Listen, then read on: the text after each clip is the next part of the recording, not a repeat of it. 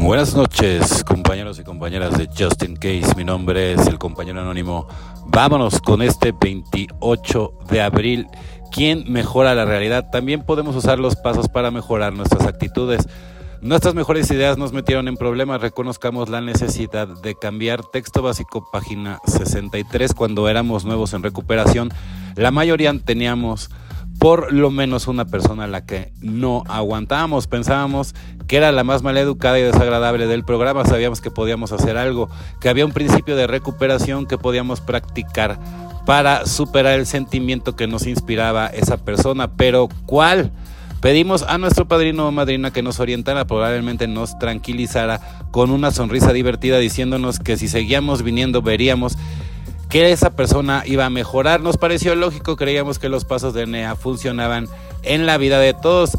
Sí nos funcionaban a nosotros, pero también podían funcionarle a esa persona espantosa. Pasó el tiempo y en un momento dado notamos que ya no parecía tan mal educada, no desagradable como antes. De hecho, se había convertido en alguien sumamente tolerable.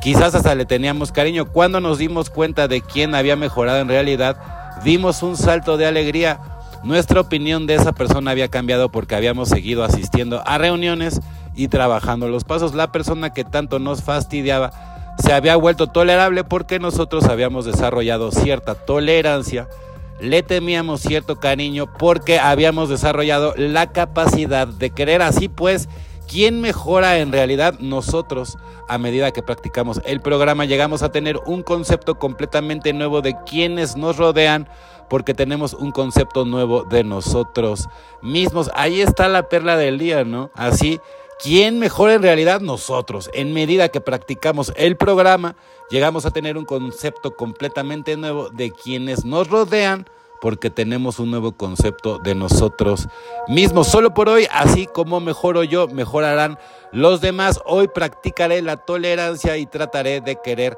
a aquellos que yo conozca, pues evidentemente, ¿no? Y todo esto es obviamente con muchísima humildad y con muchísimas ganas de querer hacer bien las cosas. Dos magníficos criterios. Todo progreso en doble A se puede calcular en términos de solo dos palabras. Humildad y responsabilidad. Nuestro desarrollo espiritual se puede medir con precisión en función de nuestro grado de adhesión a estos magníficos criterios, como lo ve Bill, página 271, reconocer y respetar los puntos de vista, los logros y las prerrogativas de otros, así como aceptar el estar equivocado. Me enseña el camino de la humildad, la práctica de todos los principios de doble A en todos mis asuntos me guía a ser responsable. Hacer honor a estos preceptos me da creencia en la tradición 4 y en todas las demás tradiciones de la comunidad.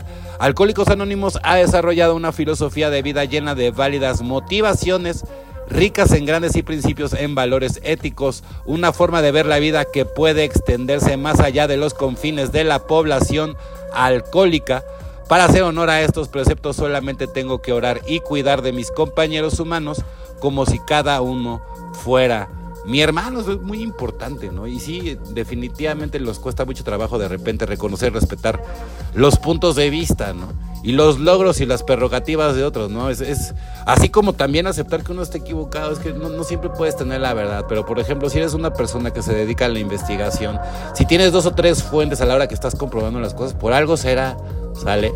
Por ejemplo, uno que, que estudió, digo, entre muchas cosas, ¿no? Periodismo, ¿no? Pues evidentemente tienes que agarrar cuatro o cinco fuentes, ¿no? O sea, si te vas a soltar a hablar en público, ¿no?